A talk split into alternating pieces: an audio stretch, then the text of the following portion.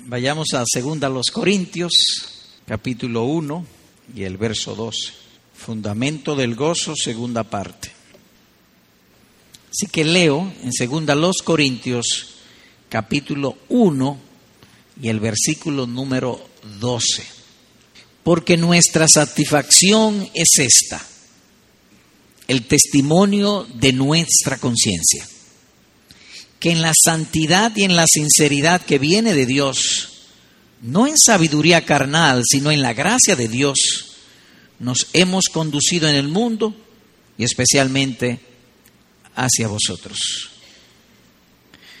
Como se dijo la vez anterior, este es un versículo de lo que llamaríamos apologético.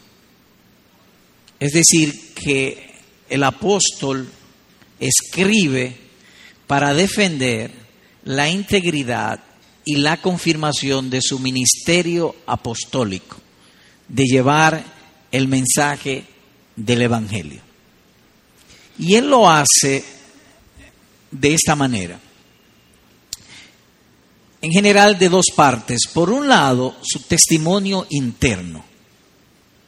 Nótense que él dice, porque nuestra satisfacción es esta y esa palabra satisfacción es lo mismo nuestro gozo, nuestro regocijo. ¿Cómo estás tú? Satisfecho, bien. Y él dice, mi satisfacción, mi gozo, mi regocijo es este, el testimonio de nuestra conciencia. Luego él indica cómo se cultiva una limpia conciencia. En la santidad y en la sinceridad que viene de Dios, no en sabiduría carnal, sino en la gracia de Dios. Finalmente él habla del efecto que eso produce en un creyente. Nos hemos conducido en el mundo y particular o especialmente hacia ustedes.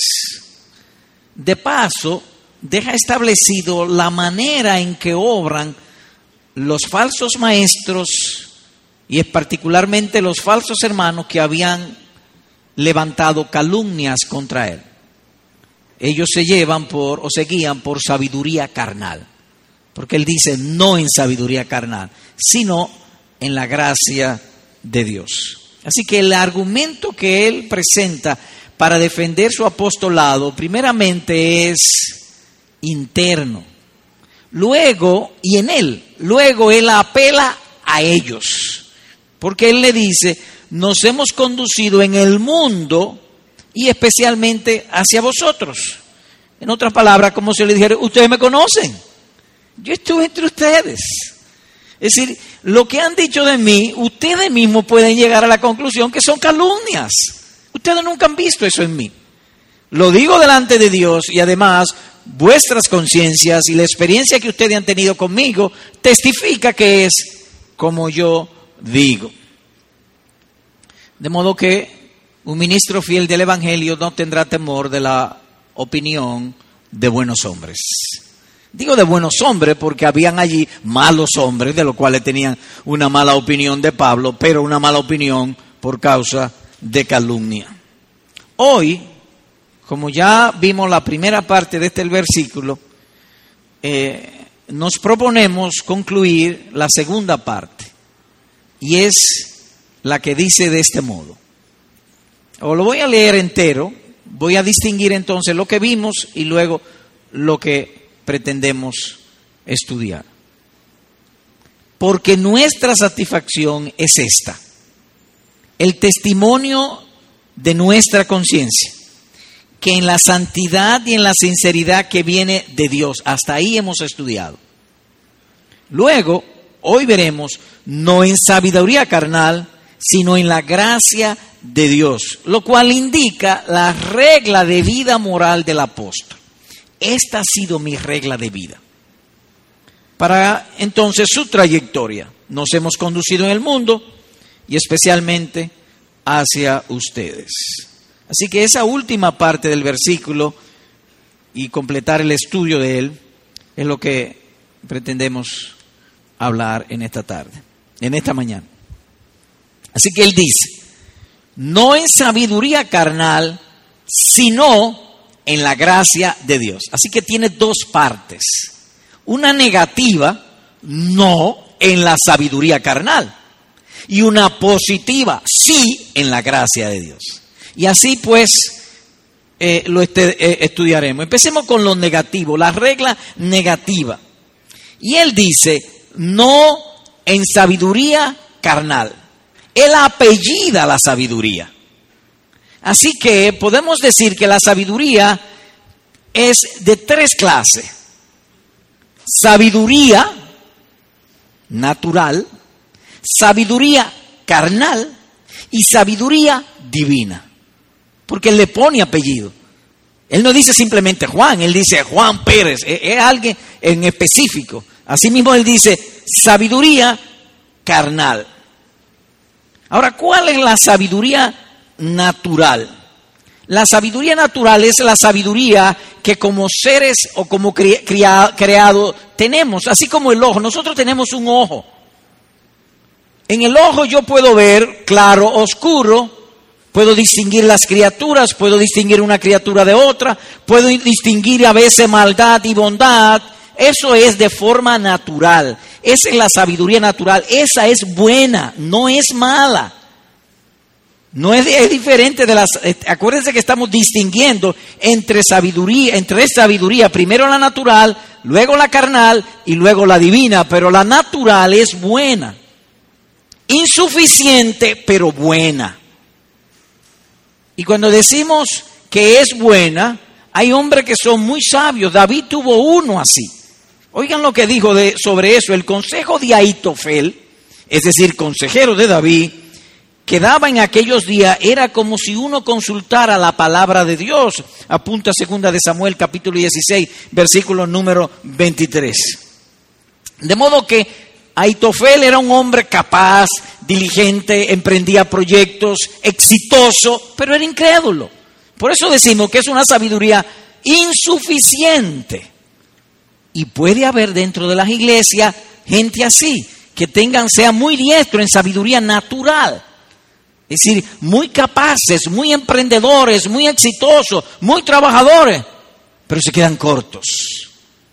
De eso no es que hable el texto, simplemente lo traemos para contrastar o ilustrar.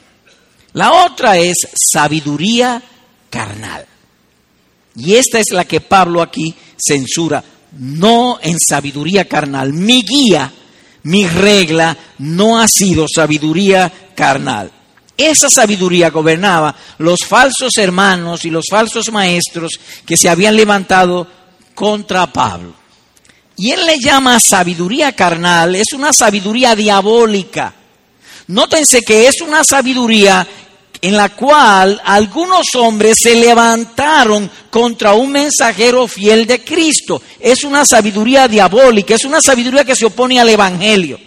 Se le llama carnal porque es el instrumento o el aliado que el diablo tiene dentro de la persona para manifestarse. Y se le llama entonces sabiduría carnal, animal, diabólica, terrenal o como he dicho, el colaborador que tiene Satanás dentro del hombre. La sabiduría carnal es orgullosa, es arrogante, es perjudicial, es dañina. Y él dice aquí, no en sabiduría carnal nos hemos conducido. ¿Cómo se condujo Pablo? En santidad y sinceridad de Dios. De modo que cuando nosotros actuemos no teniendo en cuenta a Dios y no siendo sincero, eso es carnal, eso es obra del diablo. Y el diablo estaría metiéndose en un individuo y tratando de controlarlo o de gobernarlo. Sabiduría carnal. La sabiduría divina tiene un ojo en Dios. Un ojo en Dios y otro en las criaturas. Esa es la sabiduría divina. El carnal actúa con astucia.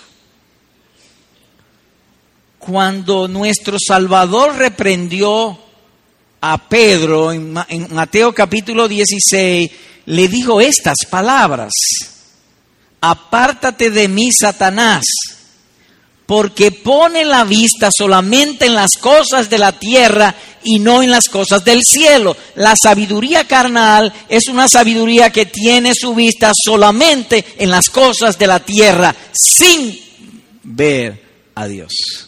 Y además, en contra del Evangelio. Son sabios para el mundo, pero no para Cristo. No tienen gusto por las cosas de Cristo. Las cosas de Cristo le molestan. Ellos son como una especie de show o de actuación, porque ellos no tienen sinceridad de Dios. Es la sinceridad de Dios lo que pone valor a todas las demás gracias en la vida cristiana. Pero la sabiduría carnal no es así. De manera que si alguno aspira a ser poseído con ese canto de victoria que el apóstol Pablo habla aquí, dice, nuestra satisfacción, nuestro gozo es este, el testimonio de una buena conciencia. Si alguien aspira a cantar así, con gozo, con alegría en medio de sus adversidades, lo primero que tiene que resistir y luchar es contra la sabiduría carnal. Porque una cosa no va con la otra. No dudamos que Pablo fue tentado porque cuando se dio sobre él sentencia de muerte, no dudamos que él fue tentado a la sabiduría carnal. Pero él resistió. Y dice, no en sabiduría carnal, es decir, que la vio, la resistió, sino en la gracia de Dios. Me he conducido entre ustedes. De manera que el creyente pudiera tener sabiduría carnal.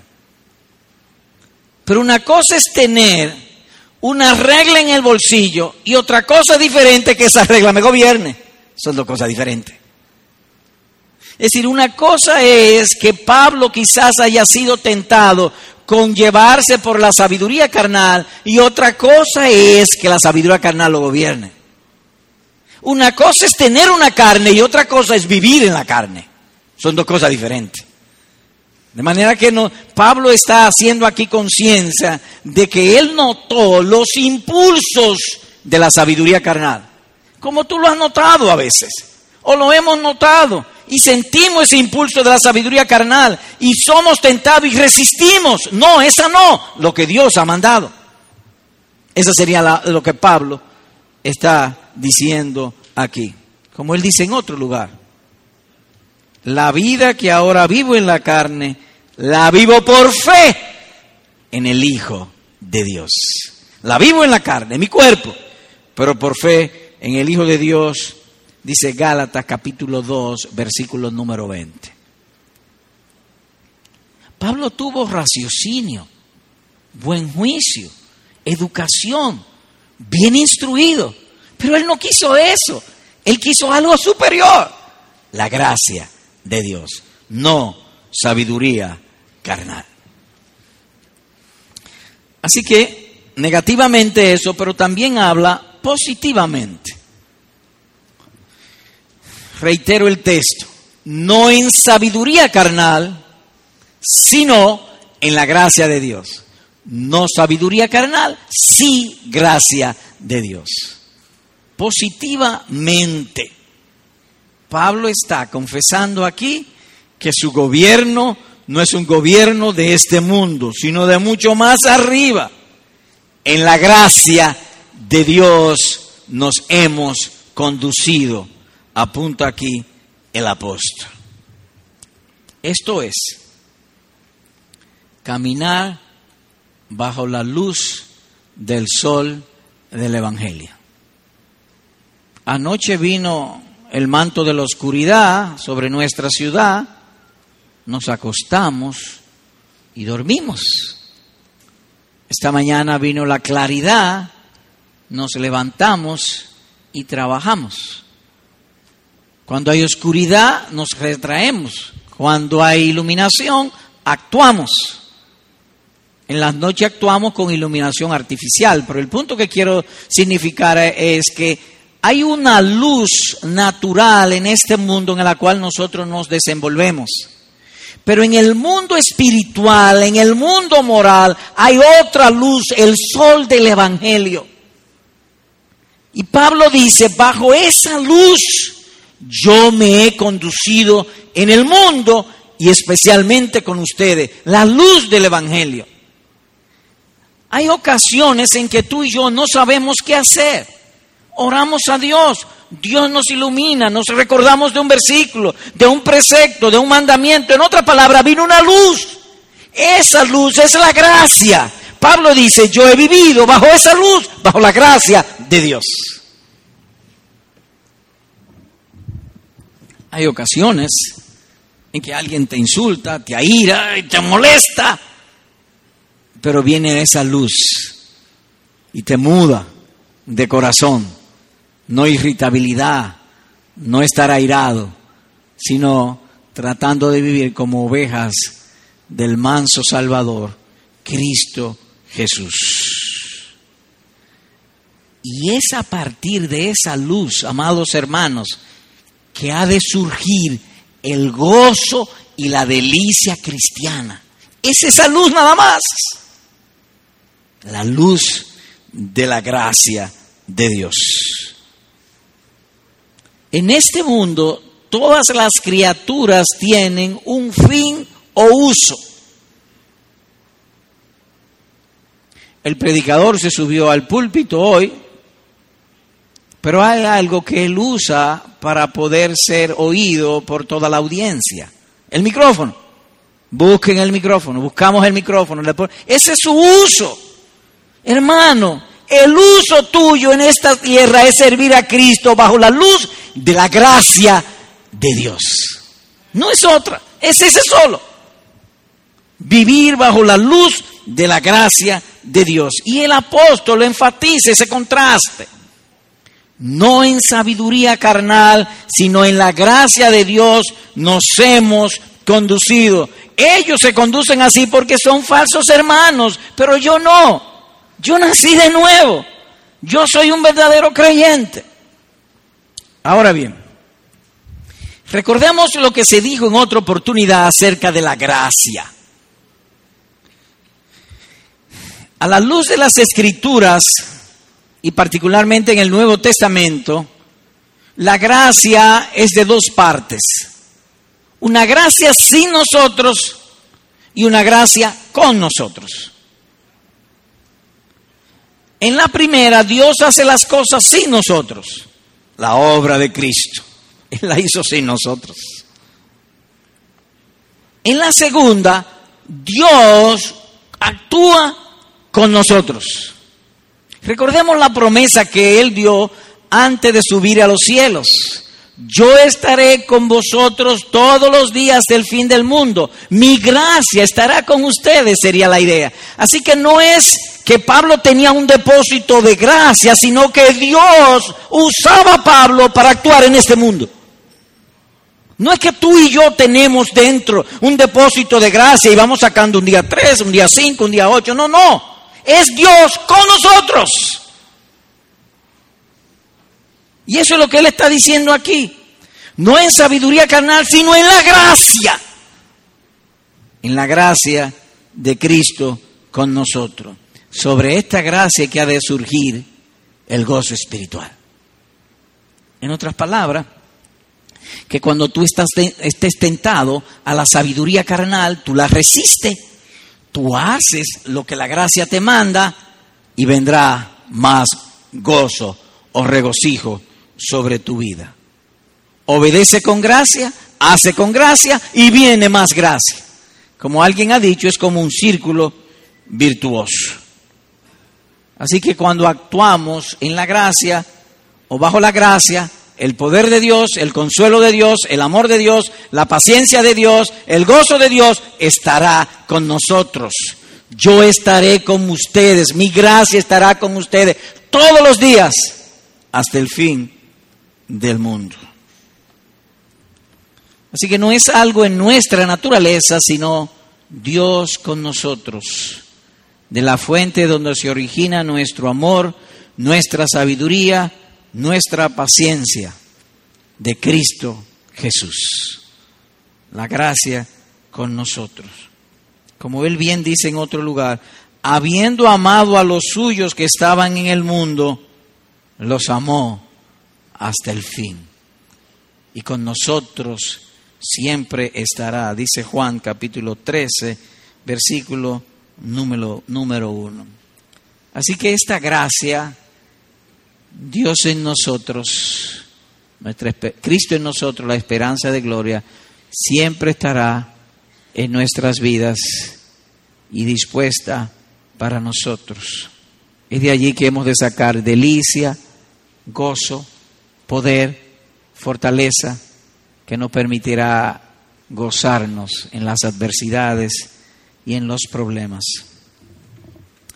Llamo vuestra atención otra vez sobre lo que Pablo viene hablando y, con fines de destacar esto de la gracia. Leo el verso 9. De hecho, dentro de nosotros mismos ya teníamos la sentencia de muerte. Pregunto, cuando uno tiene la sentencia de muerte, ¿es eso agradable o amargo? Amargo. Oh, amargo. Sí. De modo que Pablo experimentó amargura en su corazón. En efecto, versículo 12.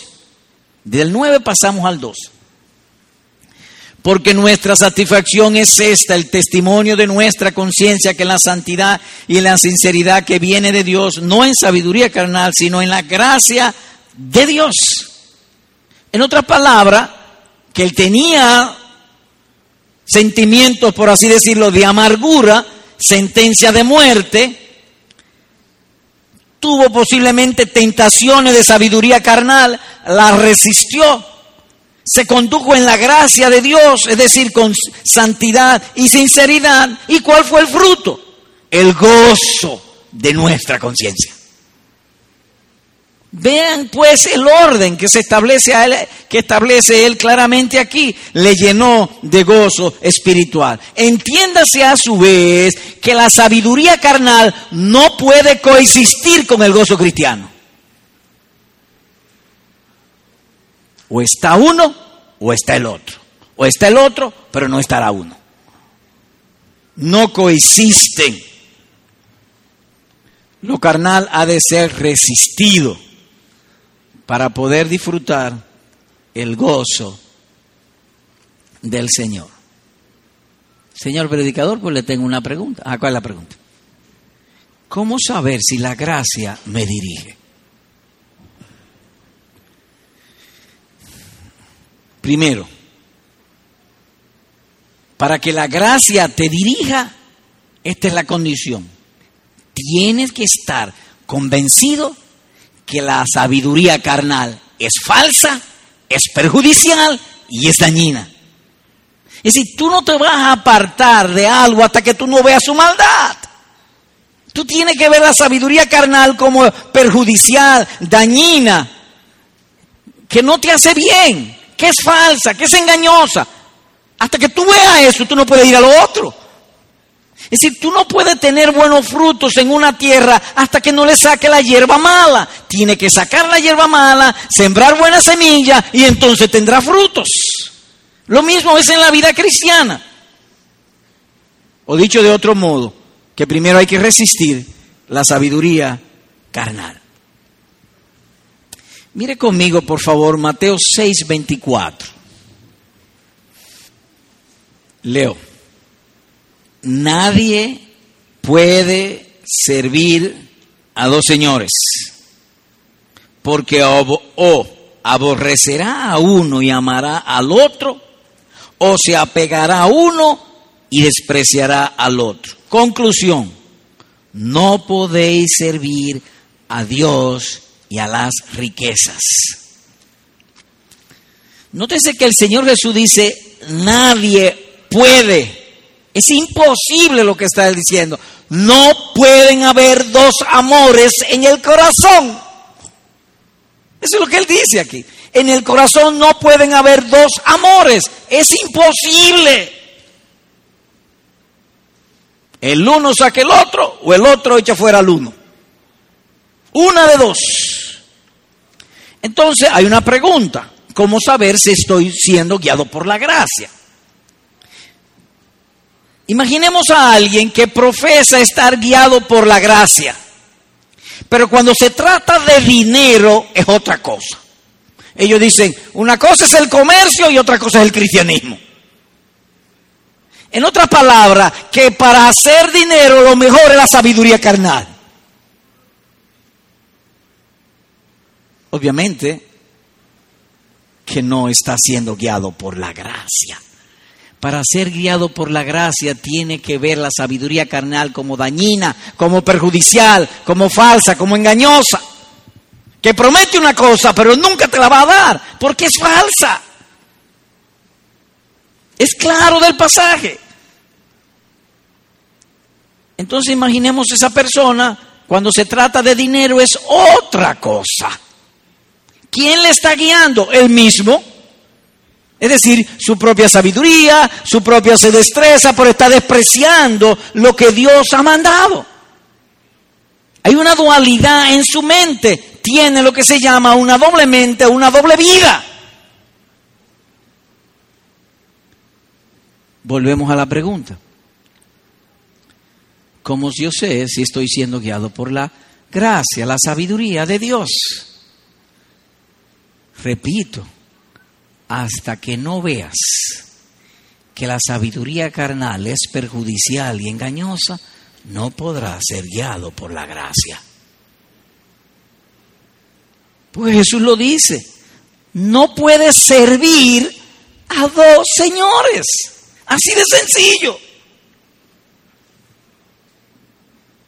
Así que para ser guiado por la gracia, esta es la puerta de entrada. La sabiduría carnal es falsa, es diabólica, es mala, es dañina en este mundo y en el que viene.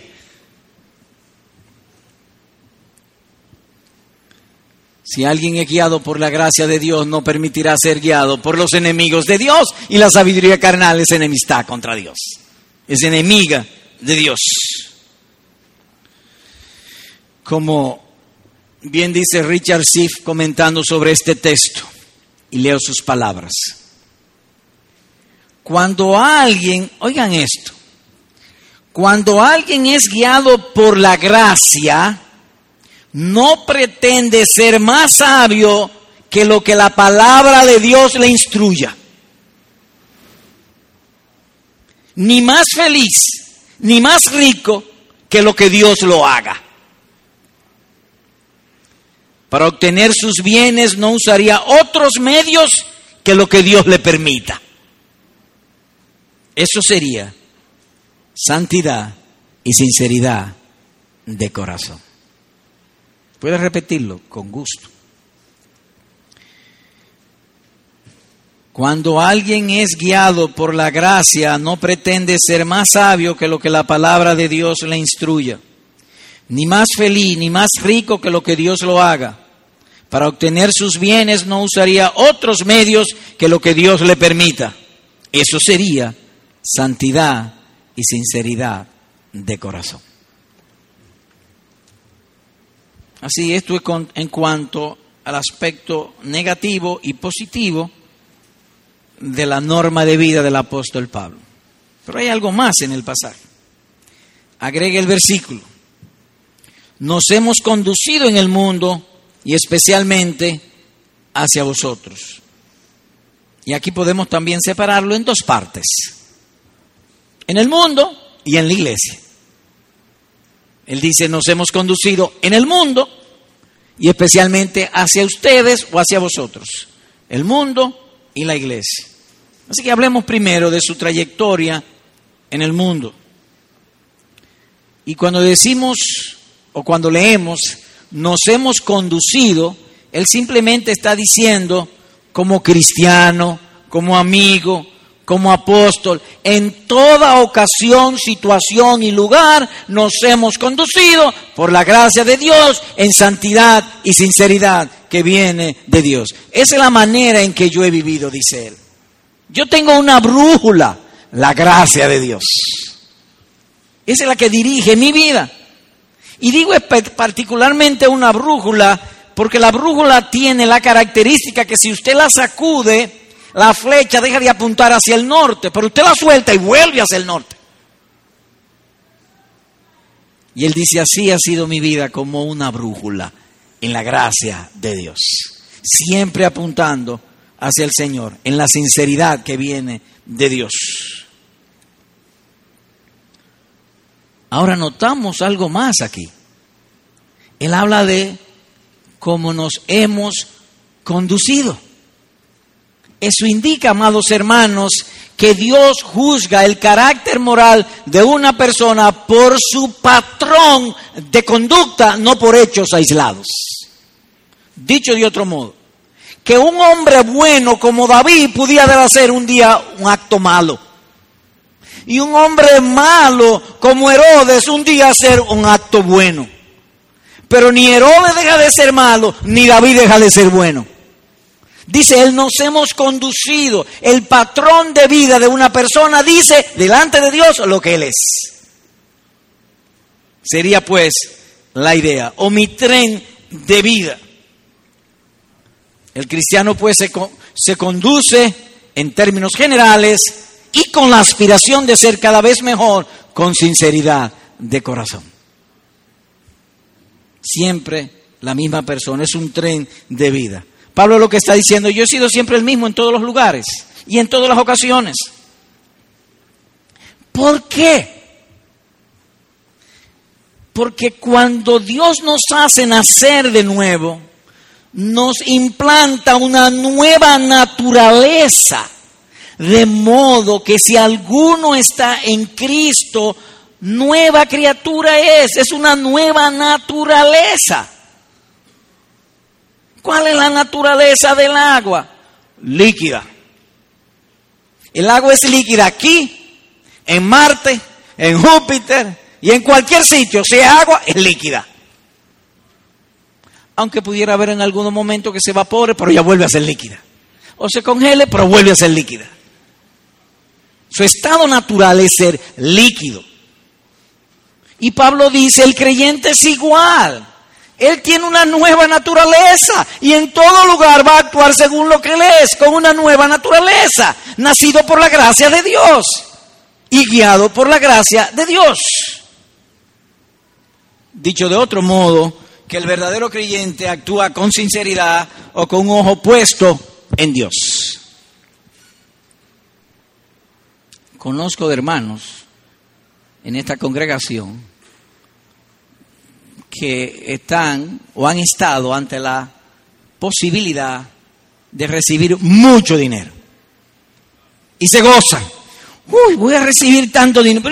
Pero, después viene un freno de agradar a eso a Dios que yo me goce tanto en eso. ¿Por qué? Porque en Él eso. Porque Él tiene una nueva naturaleza. Y aunque Él vive en la carne, no es conducido ni guiado por la carne. Él vive bajo la gracia de Dios. Por eso decimos que el cristiano es sincero, no importa dónde Él se encuentre, Él siempre es el mismo. Porque Él tiene un ojo en Dios, Él tiene una nueva naturaleza, su corazón fue ablandado, Él tiene un nuevo corazón, un corazón de carne que responde a los impulsos, a los impulsos del Espíritu Santo. Y Pablo dice aquí, en sinceridad,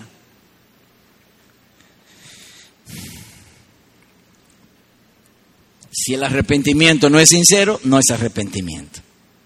Si la fe no es sincera, no es fe. Si el amor no es sincero, no es amor. Es decir, la sinceridad es lo que da valor a todo en la vida cristiana, por lo que hemos dicho antes, porque Él tiene una nueva naturaleza. Es como si Pablo hubiese dicho, tanto en público como en privado, en la familia o fuera de ella, en la iglesia o en el trabajo, es el mismo hombre, sincero de corazón. ¿Y por qué? Porque es guiado por la gracia de Dios. Abundando sobre eso, les invito a que vayamos a Primera de Juan, capítulo 4.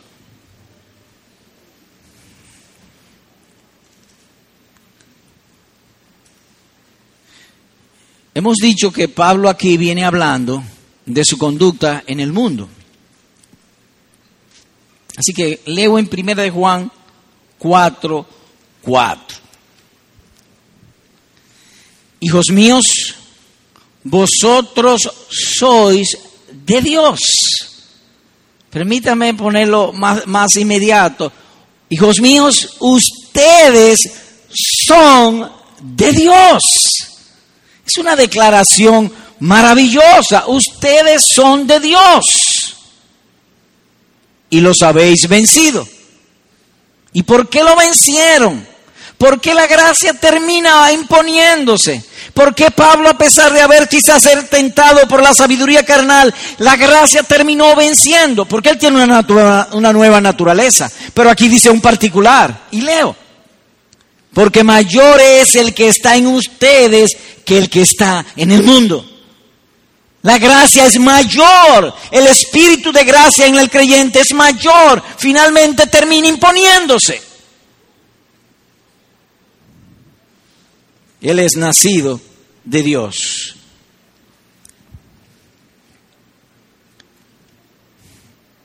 Imagínate, o supongamos, que te da una infección en el pulgar del pie derecho. ¿Afectaría eso tu forma de pensar? No, tú sigues pensando igual a pesar de la infección. Eso hace la gracia que por tener la, gracia de Dios en el corazón de un hombre, las corrupciones y contaminaciones del mundo no afectan su forma de pensar. Es como una infección en el dedo pulgar del pie derecho. No le afectan, porque él tiene una nueva naturaleza. Así nos hemos conducido, porque nosotros somos cristianos, sería la manera en que Pablo diría. Somos cristianos y entre el mundo y entre ustedes siempre somos la misma persona. Somos viajeros peregrinos. Nosotros vamos, amados hermanos, hacia el cielo. Es para allá que vamos, no es para la 30 de marzo, hacia el cielo. Cuando el alma sale del cuerpo, eh, se enfría, porque el calor está en el alma y es que está la vida. Es simplemente salir de este mundo e ir al otro. Somos peregrinos. Mayor es el que está en vosotros que el que está en el mundo. Y como dice en otro lugar, ¿y por qué? Porque habéis muerto y vuestra vida está escondida con Cristo en Dios. Colosenses capítulo 3, versículo número 3. Estamos en el mundo, hacemos buen uso de las cosas del mundo pero todo eso con la vista puesta en aquel día. Así que eso habla el apóstol aquí acerca de su trayectoria en el mundo. Pero él habla también de su trayectoria en la iglesia. Así que volvemos al versículo y voy a leerlo nuevamente. porque nuestra satisfacción es este, el testimonio de, vuestra, de nuestra conciencia, que en la santidad y en la sinceridad que viene de Dios, no en sabiduría carnal, sino en la gracia de Dios, nos hemos conducido en el mundo y especialmente hacia vosotros. Me gusta más decir hacia ustedes. Suena más inmediato por la manera en que nosotros hablamos en esta parte del mundo. Ahora llama la atención la forma en que Pablo escribe. Nótense, dice él, nos hemos conducido en el mundo y especialmente hacia vosotros. ¿Y qué llama la atención? O que parecería que Pablo, cuando estaba con los hermanos, él se esforzaba por ser más sincero que estando en el mundo. Eso es lo que parece especialmente con ustedes. En otras palabras, mira, yo me pongo camisa, pantalones, pero cuando voy a salir especialmente me pongo un camisa, corbata y traje. En otras palabras, hay un esfuerzo adicional. Parece eso. Pero ¿es eso lo que está diciendo el apóstol Pablo? No, porque si fuese así entonces hubiese rasgos de hipocresía. Es decir, que en un sitio se conduce de una manera y en otro sitio de otra. Pero no es eso lo que está diciendo. ¿Y qué es lo que él está diciendo? Oh, lo que Pablo está diciendo es, yo tuve más tiempo con ustedes y ustedes tuvieron más, más ocasión de ver mi sinceridad que lo del mundo. Lo del mundo fue por ratico, pero con ustedes tuve dos años. Es decir, más especialmente, mayormente, porque tuve, estuve más tiempo entre ustedes. Eso es lo que él dice aquí. Imaginemos, eh, voy a traer una historia. Una vez había un pastor norteamericano hospedado en nuestra casa y juzgamos su comida en la noche como nosotros nos gusta y le pusimos mangú.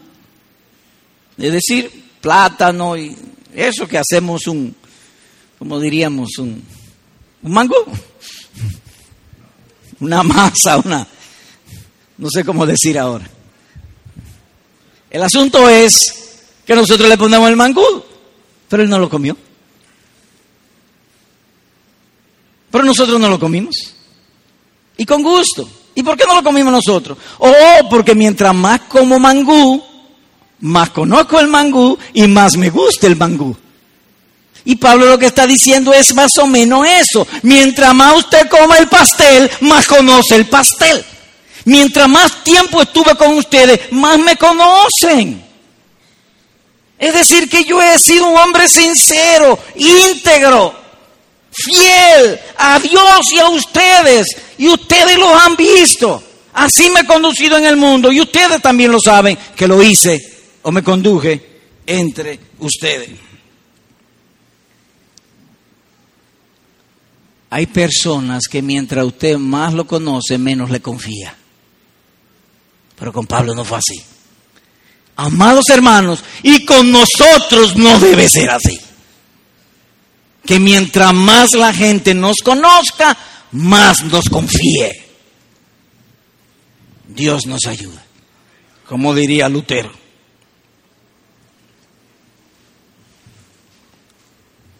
Sin embargo, no estamos exonerados de que falsos hermanos levanten calumnias contra hermanos fieles. Pero si así fuese, espera tranquilo. Dios hará brillar tu testimonio como hizo con Pablo. Aun cuando suceda eso. El asunto es que mientras más un creyente esté poseído con la sinceridad de Dios, más aprobaremos su vida cristiana. O será de mayor testimonio. Mientras uno más lo conoce, más los aprueba. ¿Por qué? Porque el cristiano no es un artista, ni un camaleón, ni una lagartija que cambia de color según la, circunstancia o la situación. El cristiano es siempre el mismo. El cristiano no es dorado, él es de oro. No es lo mismo dorado a ser de oro. No sé ahora, pero hay veces que uno tiene el reloj dorado, pero no es de oro. El cristiano está llamado a ser de oro, porque es de oro siempre. Oiga cómo define Salomón al hombre cristiano. La lengua del justo es plata escogida. Fortaleza para el íntegro es el camino del Señor. No la sabiduría carnal. El justo nunca será conmovido. La, voz, la boca del justo emite sabiduría. Los labios del justo dan a conocer lo agradable. Proverbio capítulo 10, verso 20 y versículos 29 al 32. Por esta razón diría el apóstol, yo me he conducido bien con todos y especialmente con ustedes, con quienes he estado por más tiempo. ¿Qué hemos visto hoy? Bueno, vimos que la regla de vida del apóstol Pablo, él la presenta en forma negativa, no en sabiduría carnal, y en forma positiva, sí en la gracia de Dios. Se dijo también que la sabiduría carnal se le llama carnal porque la carne es el aliado que tiene Satanás dentro de la naturaleza del hombre para manifestarse en este mundo. Cuando un hombre miente, roba, engaña, fornica, no es otra cosa que una obra del diablo. El diablo se le mete, por así decirlo, no es que se lo, posee, pero le pone impulsos y pone pensamientos malos, deseos malos, y el individuo lo hace. Eso es sabiduría carnal, diabólica, animal, satánica. Pero hay también la sabiduría divina, que Pablo aquí le llama la gracia de Dios. Y él se refiere básicamente a esto, Dios actuando con nosotros. No es un depósito, sino Dios actuando con nosotros o en nosotros. Además, el apóstol Pablo en este versículo habla de la trayectoria de su conducta en dos partes. Mi conducta en el mundo, en santidad y sinceridad, y también así fue mi conducta entre ustedes, hermanos corintios, sería más o menos lo que él dijera. Aplicación, dos breves aplicaciones. Uno, hermano, la sabiduría carnal y la vanidad de vida siempre andan juntas. Reitero, la sabiduría carnal y la vanidad de vida siempre andan juntas, son compañeras inseparables. Y como la palabra bien lo indica, sabiduría carnal se ocupa solamente de las cosas externas. Es cierto, es cierto que algunos hombres, aún en sabiduría carnal, obtienen y logran grandes cosas, grandes éxitos, pero a la luz de las santas escrituras y la palabra de nuestro Dios, lo que ellos logran no es más que esto, opinión de los hombres, de ahí no pasa, de ahí no pasa. Lo más que un rico puede obtener es opinión de los hombres, nada más. Pero un día, un día será derribado, un día, un día Cristo vendrá a él y le dirá, necio, hoy vienen a pedirte tu alma y lo que has provisto, ¿de quién será? Así que, amados hermanos, resistamos la sabiduría carnal y Dios nos ayude, Dios esté con nosotros para andar en su bendita gracia, que tiene promesa para esta vida y para la que viene. Oiga cómo hablan las personas guiadas por la sabiduría divina. Nuestro gozo, nuestra satisfacción es esta, el testimonio de nuestra conciencia, que en la santidad y en la sinceridad que viene de Dios, no en sabiduría carnal, sino en la gracia de Dios, nos hemos conducido en el mundo. La verdadera riqueza de un hombre está en su corazón. Él dice, en la santidad y en la sinceridad que viene de Dios. Para nada menciona el dinero, ni su destreza, ni sus cualidades, sino lo que tú tengas dentro de ti. Y eso es la gracia. Cultivemos pues la gracia. Oh, qué hermoso será que sentencia de muerte y malas noticias no nos conmuevan, como dice Salomón en uno de los proverbios. No el justo no será conmovido. Tiene cáncer. Uh, eso es Dios preparándome para que yo le confíe más para cuando yo salga de este mundo y recibirme en gloria. Amén. Y ese es el terror de este siglo. El cáncer. La Organización Mundial de la Salud dijo antes de ayer que en el 2012 van a morir más de 10 millones de personas de cáncer. Pastor, ¿y a usted le puede dar cáncer? Es posible. Es posible. Pero mi temor no es el cáncer. Mi esperanza es la gracia. Por tanto, amado hermano, no te desanimes.